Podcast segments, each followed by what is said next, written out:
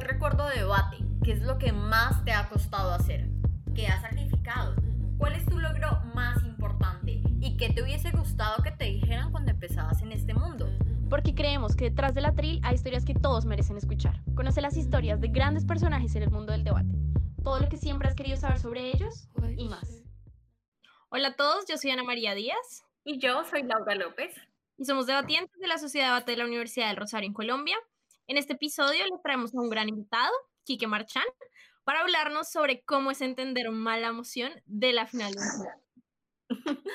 Quique es semifinalista, eh, fue semifinalista de SEMU de Chile y hoy en día es subcampeón de SEMU de Perú y también se graduó de Economía y Finanzas de la UAM. Hola Quique, ¿cómo estás? Gracias por aceptar nuestra invitación. Hola chicas, gracias a vosotras por, por traerme aquí para, para recibir una humillación pública sobre, sobre, lo, que pasó, sobre lo que pasó en Perú.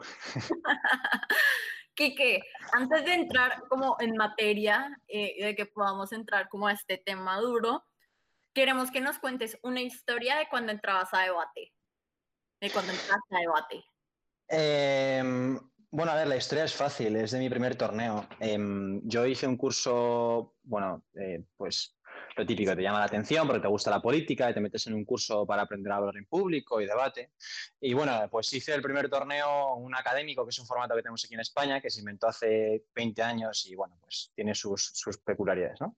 Em, iba un equipo pues, de gente súper experimentada que iba a ganar el, el, torneo, o sea, iban a machacarlo y yo era el novato que era su primer torneo que iba con ellos.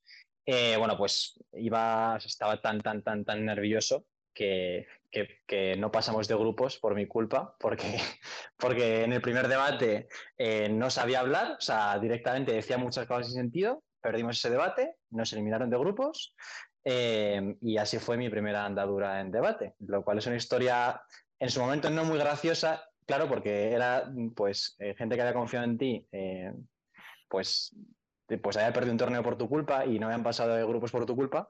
Pero bueno, yo creo que eso me motivó un poco para, para mejorar, porque yo creo que, bueno, cuando tienes una mala experiencia así, o te hundes y dices no vuelvo a debatir en mi vida, o te vienes arriba y dices esto no puede quedar así. Y un poco, ¿cómo conociste a la UAM? ¿Fueron, digamos, gente de la UAM con los que fuiste ese torneo? No, bueno, aquí en España em, se debate o en las universidades o en lo que se llaman los colegios mayores, que es como son residencias. Entonces, el primer año yo no me metí en la autónoma porque digo, bueno, esto va a ser muy difícil, tal, y en mi residencia pues ofrecían eh, ese tipo de cursos, entonces el primer año dije, bueno, voy a, voy a hacer estos cursos y a ver qué tal, y pruebo un poco, y luego ya si eso, pues me meto a la autónoma. Eh, entonces, el primer año apenas hice nada, al final del curso hice el torneo este, y entonces cuando empecé segundo de carrera, dije, bueno, o sea, voy a intentar metérmelo en el autónomo de alguna forma porque si no veo que, que, voy a tener un nivel pésimo total. Y fue ahí cuando me metí, para, pues porque había escuchado buenas referencias. Además, ese año justo eh, Juncal y Guilla habían sido subcampeones en CEMU de Córdoba. Entonces, bueno, pues en redes sociales era como, vais a aprender de los subcampeones del mundo, tal. Y entonces era como, joder, ¡fua! En ese momento le tenía mucho respeto a Juncal. Yo veía a Juncal y decía, madre mía, subcampeona del mundo. Eh, o sea, le tenías mucho respeto, o sea, ya no le tienes respeto. A ver, le tengo respeto, pero una cosa es, cuando, cuando no conoces a alguien, estás empezando un debate y, te dicen es subcampeona del mundo, luego ya cuando, cuando llevas unos cuatro o cinco años en debate y dicen subcampeón del mundo, dices, pues ¿cuántos subcampeones del mundo hay? Pues 60, porque, porque de los 10 emudes que ha habido, cuatro equipos, eh, pues en parejas, pues hay 50 subcampeones.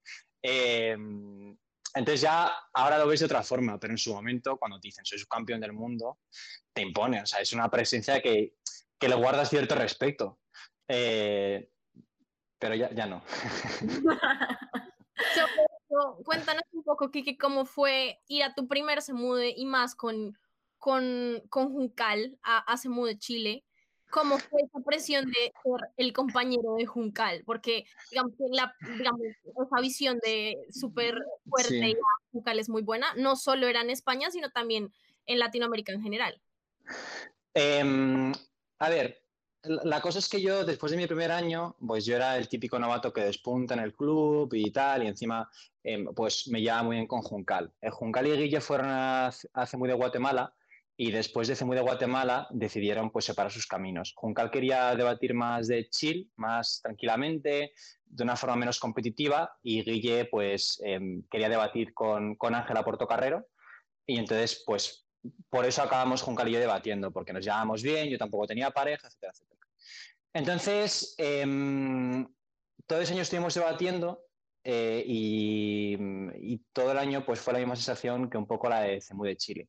Por una parte yo no me sentía nada valorado, eh, de hecho creo recordar que, no sé, de los 30 40 debates que hice con Juncal em, en España, creo que nunca le gané en puntos de orador, nunca. O sea, siempre, independientemente de lo bueno que fuera mi turno, independientemente de lo malo que fuera el turno de Juncal, da igual, siempre ella quedaba por delante en puntos de orador sobre mí, lo cual, joder, a nivel anímico te afecta bastante. O sea, da igual lo bien que lo hagas, siempre por el sesgo que tienes de Juncal es mejor, vas a quedar por debajo. Y de hecho, justamente en, en CEMUDE fue creo el primer torneo donde en algún debate conseguí ganar en puntos de orador a Juncal. Entonces, ya todo el año era un poco el, cansancio de, verte siempre por detrás. Yo estaba muy agradecido a Juncal porque te da la oportunidad, pero primero era la presión de no quiero decepcionarla porque ha confiado en mí. Segundo era la, no la presión, sino un poco el, desgaste de todo el mundo me ve como el muy flojo y como que Juncal me está arrastrando constantemente, hasta el punto de que en Cemú de Chile había comentarios a Juncal en mi cara que eran, joder, Juncal, si hubieras sido con alguien, con otra persona a este CEMUDE, madre mía, lo, lejos que podrías haber llegado. Ese tipo de comentarios cuando estás tú delante. Entonces, em, es un poco raro todo. Por una parte, pues tienes ganas de demostrar al mundo que se equivoca. Por otra, pues tampoco tienes el nivel. O sea, tampoco, tienes, tampoco eres eh, Antonio Fabregat eh, por aquel entonces. Entonces, era una sensación un poco rara. Em, luego ya cuando llegas a las semifinales, pues sientes que has callado bocas. Em, pero aún así sabes que, que, aún así todo el mundo te va a seguir viendo como pues el que iba con Juncal y que nada, casi nada del mérito iba a ser para ti.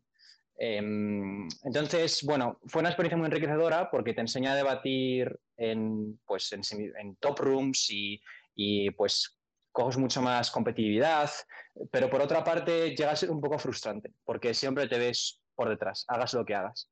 De hecho, al año siguiente hicimos eh, Juncal y yo otro torneo pues, eh, pues para recordar viejos tiempos.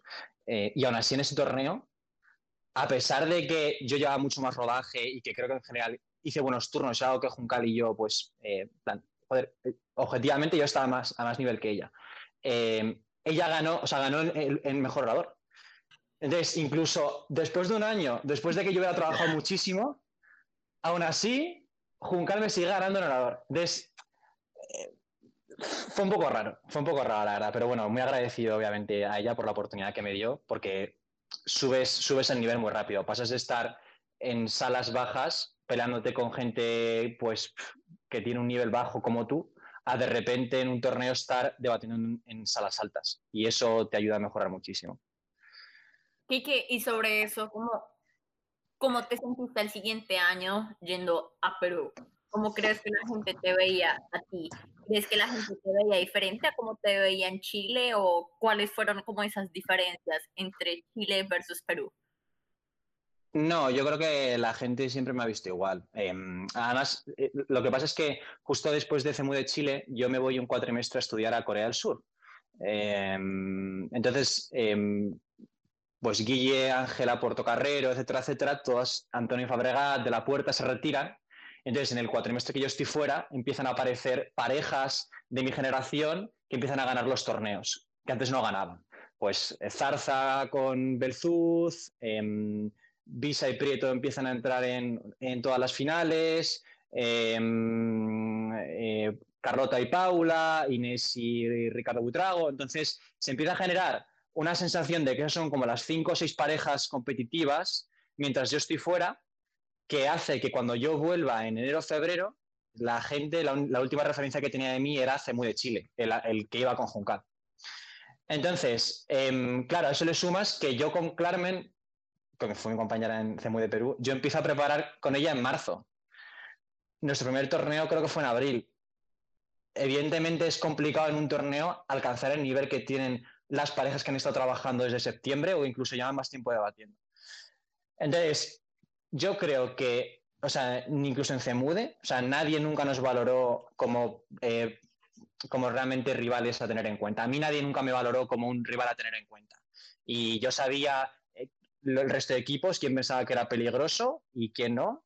Eh, y yo sabía que a nosotros no nos consideraban como un rival peligroso, lo cual nos vino bien, porque yo sabía que la gente en la sala entraba confiada. Cuando al fin y al cabo em, no te tienen como un rival a tener en cuenta, la gente entra confiada, la gente no te presta demasiada atención y eso hace que muchas veces pues, pues se confíen y, les puedas ganar.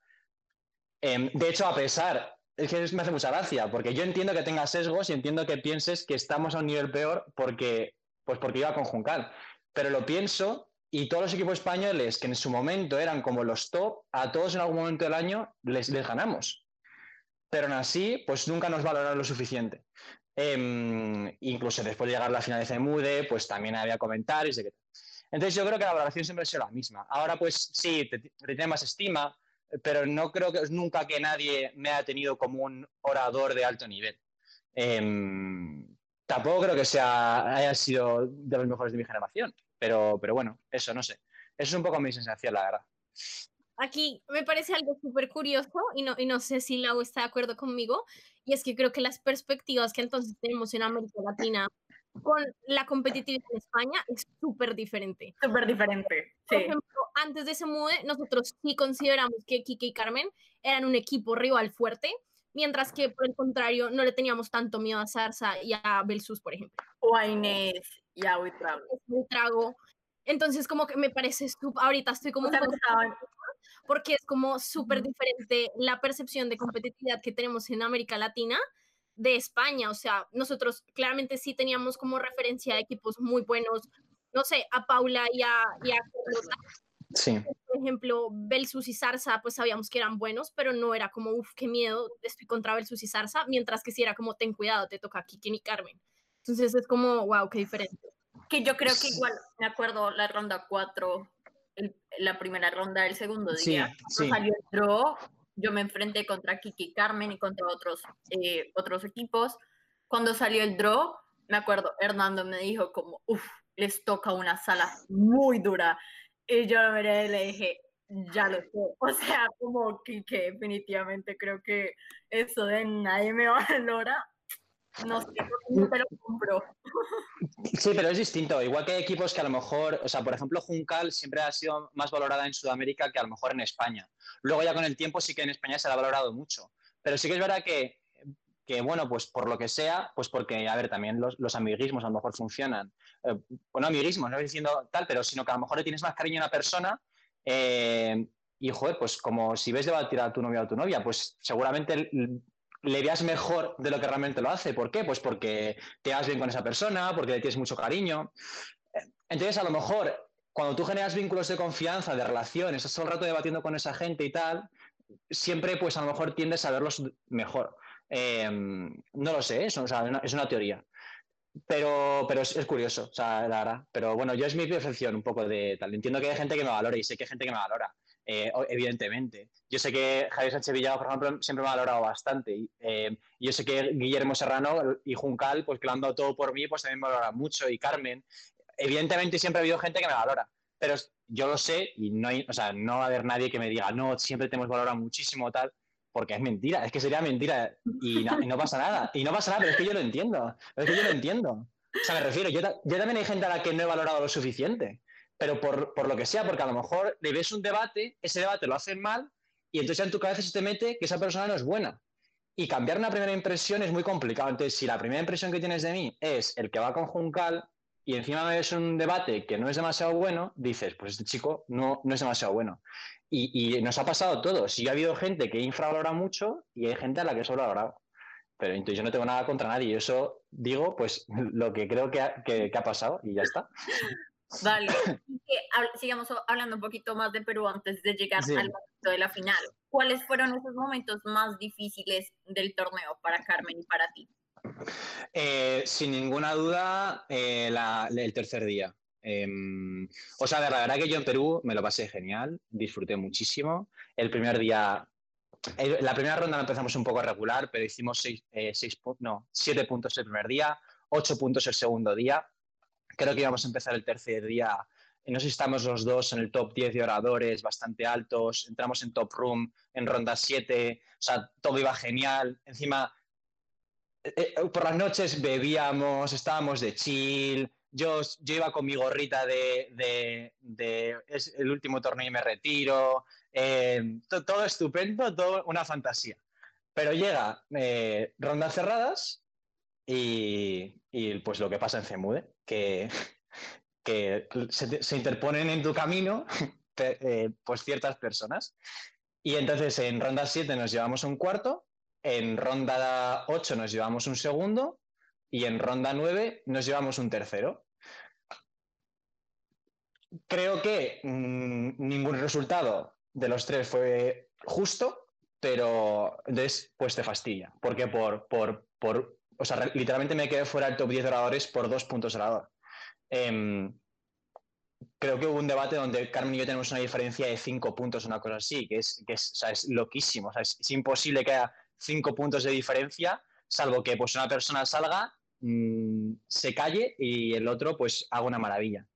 Em, entonces el último día fue duro y el break era como, joder, en plan, no, no sé dónde estamos, no sé dónde estamos, pasa el quinto, el sexto, el séptimo, que breakamos los décimos, porque fuimos los de 18 puntos los que más puntos a la hora tenían. Pero ahí te fastidia, porque dices, joder, o sea, lleva un torneo brutal. Íbamos entre los dos en el top 10 y encima vamos a entrar bien. Y ahora entra Carmen solo, que Carmen quedó la quinta mejor ahora y estupendo. Pero a mí me fastidia porque yo me quedo a dos puntos de entrar en el top 10. ¿Por qué? Pues por, por, tres debates en los que, por lo que sea, pues los jueces, pues tienen otro resultado en la cabeza. Entonces, eso yo creo que fue un poco lo, lo más duro, la verdad. Pero bueno, ya está. Y que además, yo me acuerdo que nosotros estábamos en ronda 9. Sí, sí. Yo, pues personalmente, respeto mucho al panel de jueces que estaba ahí, pero nunca hubiese adjudicado ese debate como se adjudicó. Y me acuerdo que en el break, Hernán también estaba muy bravo porque nosotros también breakamos mucho más abajo de lo que esperábamos, de 18. Entonces, Hernando me dice, como, no entiendo cómo quedaron los debates. Y yo le dije, bueno, pues tuvimos que haberlos perdido todos, menos el primero que sabemos que lo ganamos. Me dijo, voy a preguntarle a Kiki que estaba en nuestra sala. Y vuelve y me dice como no, ya hablé con Quique, Marchan me dice que ellos que, tuvieron que haber quedado de terceros, pero pues nosotros no entendemos ese resultado, o sea, qué putas. Entonces sí es como muchísima frustración que sí la comparto mucho, porque al, pues yo soy de los equipos que tiene esa maldición en el último día de ese mude que siempre pasa algo. Y, y creo que, pero igual creo que eh, a lo que iba es, creo que la llave del, en la que les tocó para avanzar hasta la final al final terminó siendo como muchísimo más, como sí, como mucho más buena y ventajosa que el resto de las otras llaves. Sí, puede ser. Eh, aún así, siempre te... O sea, es que, por ejemplo, el último debate, o sea, el último debate, yo, o, sea, yo o sea, no lo entiendo. O sea, yo no lo entiendo y no pasa nada. O sea, hay resultados que no entiendes y punto. O sea, no pasa nada. Y yo sé que hay veces que ha adjudicado que los equipos pues no están de acuerdo con mi resultado y no pasa nada, cada uno tiene su criterio y se ven en el round robin cuando hay dos mesas de jueces de los mejores jueces del mundo y cada uno tiene un resultado distinto y no pasa nada. Pero yo no estoy de acuerdo con, con, pues, con los resultados del último día.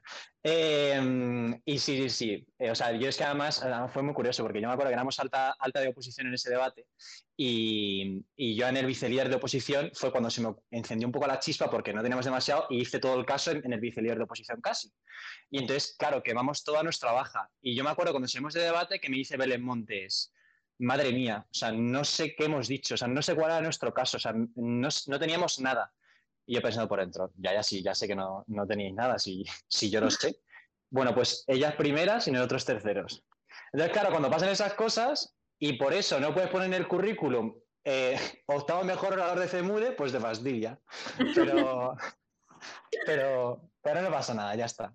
Bueno, ahora vamos a hablar de la final y para esta final necesitamos un poco de contexto. Ana, que también estuvo en esa final. ¿Te acuerdas bien de la emoción? ¿Puedes contarnos? Sí. O recordarnos cómo era como todo esto. Eh, eh no, no, no. cuenta tú la emoción porque yo la voy a contar mal. no, yo no me acuerdo textualmente cómo era, pero algo así como que habías encontrado un informe donde se había aprobado discutiblemente que la mayoría de las bajas eh, durante el conflicto armado en Perú habían sido a causa de el, pues, el aparato estatal y no a causa de Sendero Luminoso, que era el otro grupo, digamos que al margen de la ley dentro de esta, pues como esta guerra civil o como podamos llamarlo. Entonces, como que te daban el informe y la moción era como esta casa lo publicaría o algo. Y que era alta oposición. Y esta casa destruiría el informe, una, era, ah, era, sí. como destruirlo, publicarlo, algo así. Sí, destruirlo, sí. Destruirlo. sí. Em, a ver, contexto. Em, Carmen y yo solo hicimos dos casos que no respondían bien a la moción. El primero fue en ronda 1, que quedamos terceros, y el segundo fue en la final. O sea, lo que, pues, lo que viene empieza, bien acaba, ¿no? Em, contexto. La, cosa es que eh, Sendero Luminoso era el típico tema que sabes que tienes que estudiar para Perú porque, porque sabes que va a caer de alguna forma. O sea, es así. O sea, es como, vas a Perú, venga, te pones Wikipedia, Perú, y te pones a ver qué es lo que hay. Entonces ya vengo un artículo de no sé qué, te lees un paper, te lees tal. Em, entonces la cosa es que Sendero Luminoso, mira que me, mira que me escuché antes de de Podcast sobre temas, de verdad, absurdos. O sea, sobre todo. o sea, em, guerra de Yugoslavia, tal, podcast, no sé qué, venga, podcast, tal. Pero Sendero Luminoso, como era algo como tan obvio, a mí la verdad me daba bastante pereza. Pero bueno, alguno me escuché, no sé cuántos, pero la verdad que yo tampoco tenía demasiada idea. Primer fallo. Pero bueno, nosotros vimos la moción y la cosa es em, que, la estábamos leyendo y, entonces Carmen me dijo, la estamos leyendo no sé qué, y digo, a ver, vamos a ver, o sea, vamos a, vamos a realmente ver qué es lo que nos está viendo la moción. Y digo, es que yo no sé si esto es de actor, en plan, si es siendo yo como un ciudadano, tal, y dice Carmen, es que yo creo que es así, porque yo, una, o sea, es que fíjate, porque Guille en una clase estábamos haciendo una moción sobre esta casa siendo un soldado, tal, no sé qué, no sé cuántos, entonces hicimos un caso y dijo, eh, habéis perdido porque no habéis argumentado nunca sobre siendo un soldado. Entonces, claro, joder, el Guille me enseñó eso, equipo de adjudicación de Guille, ya como fue como el punto de, vale, es así, ya está, o sea, ya está. Plan, o sea, eh, seguramente Guille ha pensado en esto y no sé qué, no sé cuántos. O sea, fíjate... En un momento, como para la gente que no estuvo en esa final, la, la moción es la que acaba de decir Ana y todo esto, pero digamos, un poco la forma en la que Kike vale. terminaba como un poco malinterpretando la moción era esta casa destruiría el informe, pero ellos fueron el único equipo que dijo como, pues yo no lo haría, porque, y lo hicieron como moción de actor, como si fuera el Justo, justo, porque empezaron a debatir como algo diferente, como, o sea, en puntos de información era como, claramente ese no es el debate, y ellos, sí es el debate. Entonces, aquí eh, lo, lo, que nos, lo que nos fastidió sobre todo fue la primera frase de la infoslide, que es eh, tienes en tus manos un informe. Entonces, esa primera frase para nosotros fue lapidaria. Y de hecho, toda, es que después de la, final estábamos, rollo, em, típico personaje que está así como en el suelo, moviéndose tal, en plan, pensando, diciendo, pone, lo tienes en tus manos, lo tienes en tus manos, lo tienes en tus manos. Entonces, como, joder, ¿en qué manos? O sea, si no es de actor, ¿en qué manos? Manos etéreas, no existen las manos. O sea, soy un ente abstracto que, que tiene algo en las manos, pero no soy un individuo, no tiene sentido. Y, además, además Juncal, eh, eh, en plan, bueno, chicos, no pasa nada tal. Y yo, Juncal, es que dime, dime, si no es de actor, ¿las manos de quién son? Pues era Carmen y yo en bucle constantemente así. Y, por la noche de fiesta. Es que las manos, o sea, vamos a ver, eh, que alguien me explique las manos de. Tienes el informe, las manos, o sea, esas manos de quién son. Porque, porque no, o sea, o sea, tienes que ser tú. Bueno, pues la cosa es que sale Desi, eh, sale el primer gobierno de Rey Juan Carlos y hacen, un, hacen el, caso sobre por qué eso sería beneficioso, perjudicial, tal. Entonces, claro, yo digo, no, se están equivocando, no han leído bien la moción. Punto aclaratoria. Dice, dice, dice que tienes en tus manos un informe, eh, tienes en tus manos un informe, entonces que si lo publicas o no, desde tu punto de vista. Y ella, sí, sí, sí, tal, no sé qué, y sigue con su caso. Y sale Carmen y los 10 primeros segundos fue como, tal, no sé qué, dice que tienes en tus manos si es, si deberíamos destruirlo o no. Entonces entendemos que es tal. Entonces yo creo que en ese momento en el público hubo una mezcla de, puede ser, y a los 5 segundos, no, no, no es, no, no, no creo. Em, Entonces la cosa es que yo, en, eh, evidentemente, yo en ese momento digo, mira, voy a intentar hacer un caso que intente responder también al otro debate. Pero el problema es que hacer, si la moción era complicada, para sacar un caso de primeras. Pues imagínate sacar un caso que sea capaz de ganar otros tres equipos en siete minutos. O sea, es, eh, eh, muy, muy complicado. Em, entonces...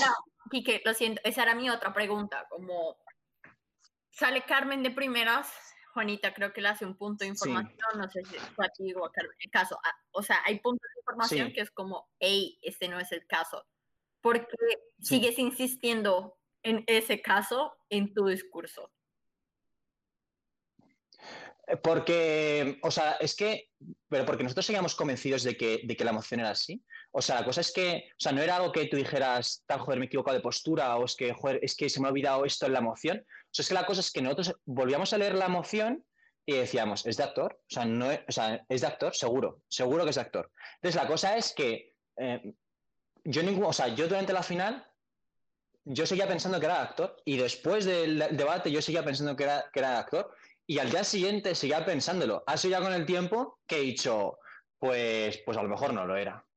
Pero en ese momento yo lo seguía pensando, entonces es muy complicado. O sea, o sea ya vas a por todas.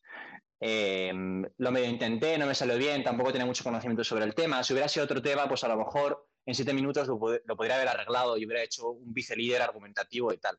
Pero si es un tema que no conoces, habiendo leído más la moción, em, era, era muy, muy, muy difícil.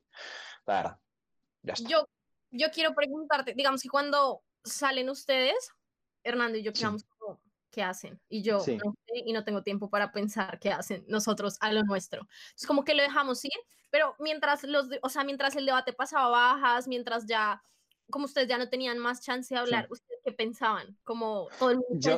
debate tontos o, o como vamos a perder, vamos a ganar, ¿qué pensaban?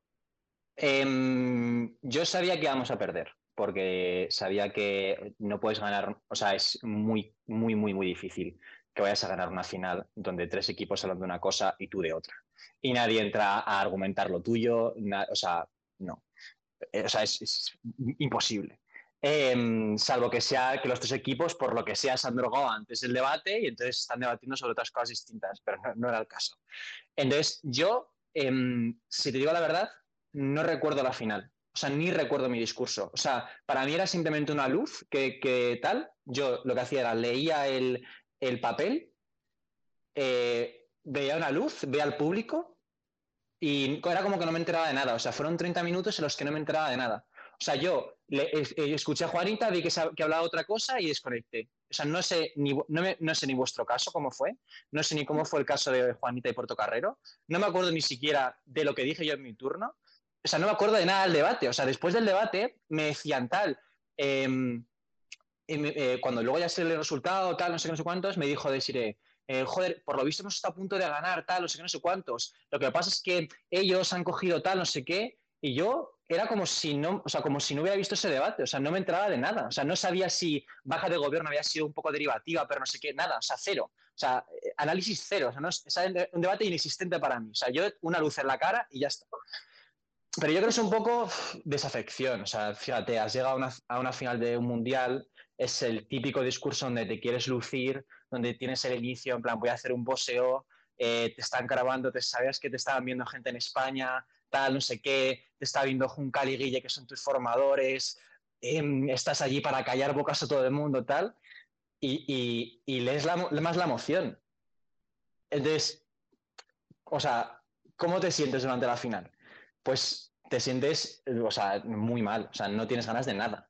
O sea, yo estaba en la, gala de premios, estaba pensando, o sea, cuatro horas larguísimas, o sea, yo obviamente sabía que no íbamos a ganar, era como, ojalá gane, gane Desiree, eh, así por lo menos hay una alegría, porque, porque bueno, Así que no sé, fue, un momento difícil. Yo la verdad que a veces lo típico que estás a las 2 de la mañana que no te puedes dormir y de repente se te viene así como un flash a la cabeza de, dices, la final de Cemude.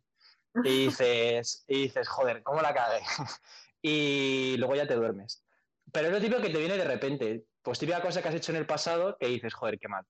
Si hubiera salido bien. Pero, pero bueno, ya está. Cosas que pasan, ¿no? Así es el debate.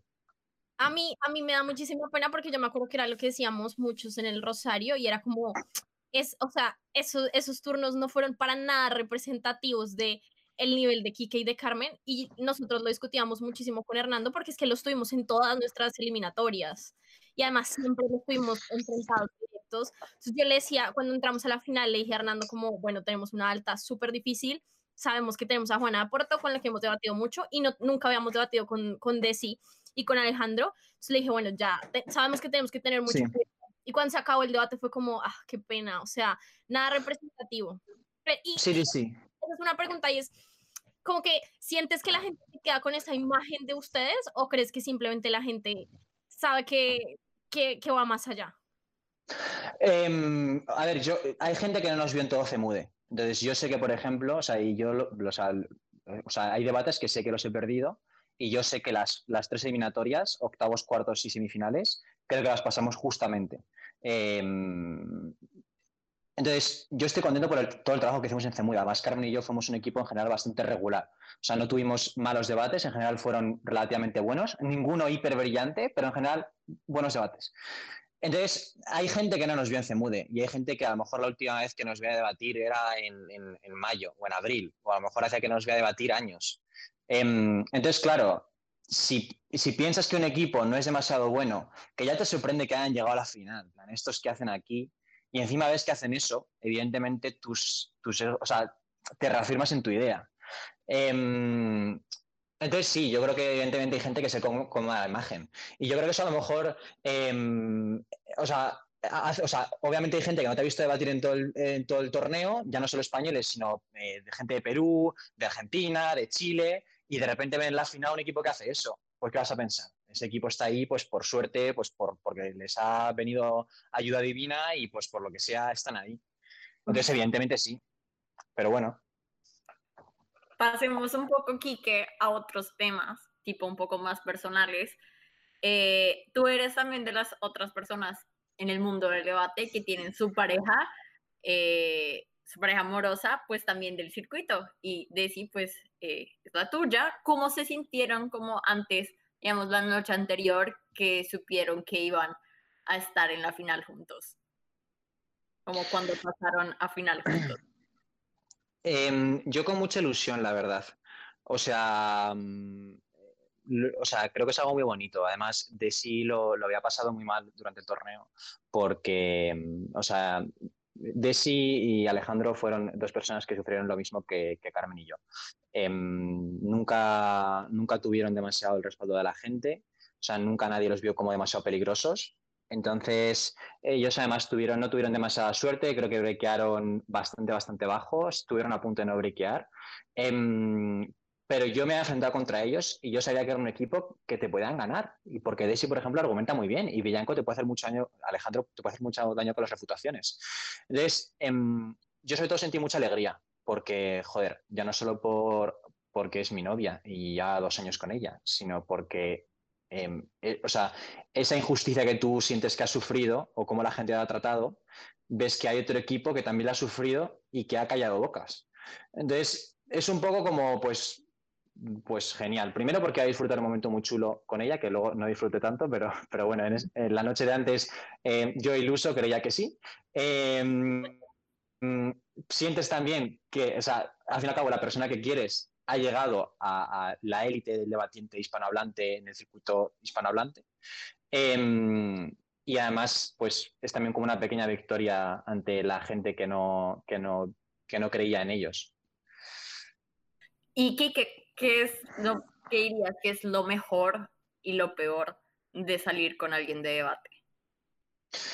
Em, bueno, yo creo que lo mejor es lo que dice todo el mundo, que te entienden, que pues tiene un fin de te vas a un torneo y te entiende la otra persona y entiende tus hábitos, entiende que de repente a las 11 de la noche un miércoles estés leyendo sobre terrorismo. O sea, son cosas como que entienden ese nivel de friquismo, o sea, que de repente te pongas a ver a gente debatiendo porque son de Oxford a las 12 de la noche un sábado porque quieres mejorar. O sea, lo, entienden y al final como una relación se basa en la comprensión Em, porque yo en el pasado tuve otras parejas mientras yo eh, debatía y yo sentía que no me comprendían y eso es complicado. No entienden tus hábitos, no entienden que un fin de semana, un sábado te levantes a las 9 de la mañana. Entonces yo creo que eso es, genial porque hace que la relación funcione mucho mejor. Lo peor es... Em, que, eh, también lo que se dice siempre de no, si luego lo dejas porque es un tal, no sé qué. Pero yo creo que algo que, es importante es que eh, al fin y al cabo un torneo de debate es un ambiente muy tenso, o sea, tensión constante. Y, sus frustraciones te llegan a ti también. Porque la persona con la que se desahoga es contigo. Igual que yo cuando me frustro, la persona con la que me desahogo es ella. Entonces, claro, tú estás compitiendo, estás en tu torneo, estás tal, eh, pero si a la otra persona no le va bien, pues también puedes sentir tú esas, esas, frustraciones. Igual que yo sé que a lo mejor ella, cuando yo a lo mejor me he sentido frustrado, pues ella a lo mejor ha tenido que cargar con, esa, cargar con esa responsabilidad. Pero, o sea, es, lo que tiene una relación. Estás en las buenas y en las malas. Em, entonces, fuera de lo típico, diría que, bueno, que eso pues también es, algo complicado, que en momentos de tensión se junta la relación amorosa, eh, puedes debatir, hay un chispazo, em, no sé, mm, por lo que sea, yo que sé, haces una refutación un poco agresiva, se entiende mal, ese tipo de cosas, ¿no? Que se mezcle un poco lo que es la competición con, el amor. Eh, Quique, ahora vamos a pasar como a nuestro momento de preguntas rápidas. Ah, Ana vale. va a hacer nueve preguntas y, bueno, la única regla es que la tienes que responder rápido, no la puedes pensar mucho, ¿vale? Vale, vale.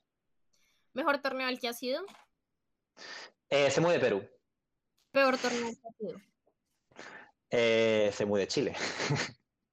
competencia más fuerte en español como equipo? Ahora mismo. O sea. Eh, eh, ¿Al que más le he tenido siempre o, qué? O sea, sí, eh, como competencia siempre más fuerte. Portocarrero y, y Juanita, porque nunca les he ganado. Persona más guapa del circuito y no puedes decir Desi. Ángela Portocarrero. ¿Posición favorita? Eh, vicelier de oposición. Peor moción debatida. Eh, no sé, no sé, no sé, Dios, Dios, Dios. Pues la de la final de FEMUR, evidentemente, pero la que debatimos, la que debatimos nosotros. Persona a la que más admiras en el circuito. Eh, Javier Sánchez Villegas. ¿Y quién es tu debatiente favorito? Y no puede ser ninguna de tus parejas previas. Mi debatiente favorito, eh, yo creo que mm, eh, Jorge Portocarrero. Quiero saber por qué. A ver, es que la cosa es, o sea, es lo mismo. Yo creo que es un poco lo de los sesgos. La cosa es que en CEMU de Chile yo me enfrenté contra Juanita y Porto bastante. O sea, me enfrenté en Precemude, en Precemude eh, dos, tres veces. En CEMUDE creo que me enfrenté dos, tres veces. Em, y es un equipo que, o sea, y, Antonio Fabregati de la Puerta, por lo que sea, en algún momento les he ganado. A Javier Averite le he ganado. A Guillermo Serrano le he ganado. O sea, a todos los debatines en algún momento les he ganado. Pero he enfrentado a Juanita de Aporto, eh, creo que siete, ocho veces, y es el único equipo al que no he ganado. Entonces, claro, yo creo que eso te hace eh, admirarles más, porque es una persona que te ha ganado siete, ocho veces ya por posiciones, porque son, mejores que, yo, por lo que sea, pues siempre te ganan. Entonces, claro, mi debatiente favorito, pues la persona que, las personas que me, han ganado siempre. Y además, Portocarrero, porque, mm, no sé, soy una persona que, me gusta mucho cómo explica las cosas, me parece que, que, pone ejemplos que se entiende todo muy bien, em, tiene una, buena, una, buena, presencia, un buen ritmo al hablar. Em, no sé, o sea, creo que siempre te sorprende eh, cuando hace extensiones, por ejemplo, es como, o como muy cirujano, o sea, muy, hila muy fino y, te dejas un huequito y te cuela una extensión muy buena. No sé, es una persona, o sea, es un debatiente muy peligroso. Yo es el único equipo al que, al que de verdad he, sentido respeto cuando, cuando está en la sala, la verdad. Vale, Quique, ahora tienes como un bonus en el que nos puedes devolver a Ana María y a mí alguna de las preguntas que te hayamos hecho pues, durante todo este tiempo. La puedes adaptar y puede ser una pregunta diferente para Ana María y otra para mí, o la misma, como quieras. Ostras. Em, vale. Em, para las dos, es que no sé qué preguntas os, han hecho, la verdad. Me he escuchado uno de vuestros programas, es decir, pero no sé, no sé si alguien os ha preguntado esto. Pero ¿cuál ha sido em, vuestro peor momento en, debate? Eh, un, momento en el que a lo mejor habéis estado a punto de decir, no merece la pena seguir con esto. Mm. ¿Quieres empezar, Ani? No sé, yo estoy pensando.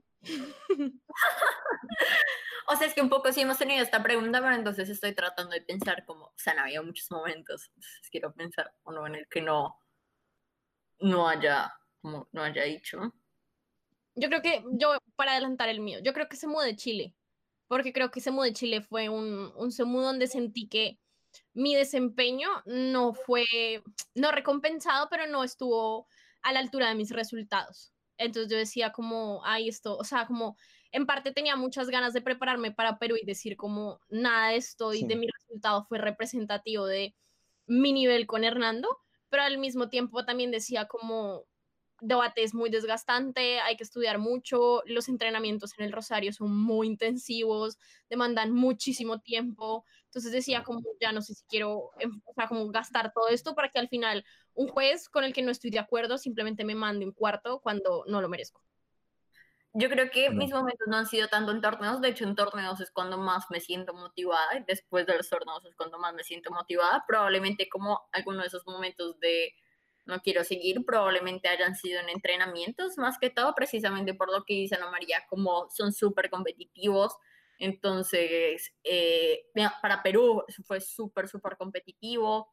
Estaba, pues teníamos, pues no es por nada que Rosario breakea a, sus cinco, a los cinco equipos que llevó, porque de verdad la diferencia en nuestra tabla de resultados interna eran diferencias, la persona que se quedó por fuera, o sea, eran diferencias de centésimas, o sea, como nada, 10.3 y 10.5 la diferencia. Entonces probablemente en alguno de esos momentos fue como cuando yo decía, no sé si todo esto vale la pena, porque también tenía como un montón de cosas en la universidad, tenía un montón de proyectos y era como, tampoco sé si estoy avanzando al nivel que quiero, ¿sabes? Como entrenar con Juanita, entrenar con Jorge Portocarrero, entrenar con Ana María, con Hernando, que yo a veces sentía que tenían muchísimo más nivel que yo y que digamos yo con Juanita y Ana María somos de la misma generación, entramos el mismo año.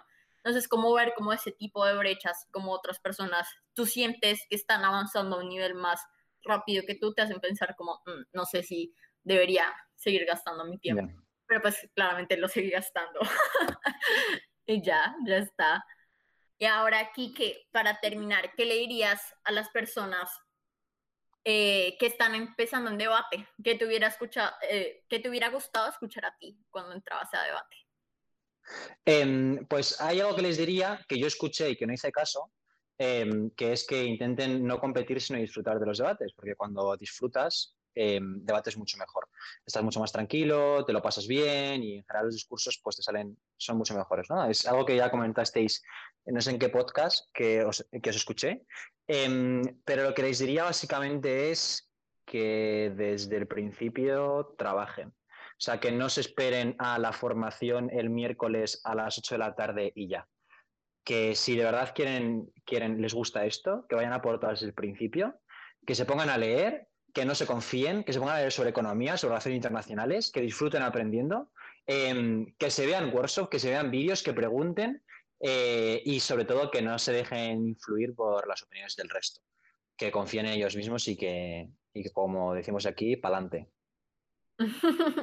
Muchísimas gracias, Quique, por habernos acompañado. Gracias también a las personas que han escuchado este episodio hasta aquí. Nos escuchamos en nuestro siguiente capítulo. Los invitamos a seguirnos en nuestra cuenta de Instagram, arroba detrás de la tril. Detrás de la tril solamente tiene la D al principio, es decir, la E. Y también síganos en Spotify y escuchen el resto de nuestros episodios. Chao. Gracias, chao.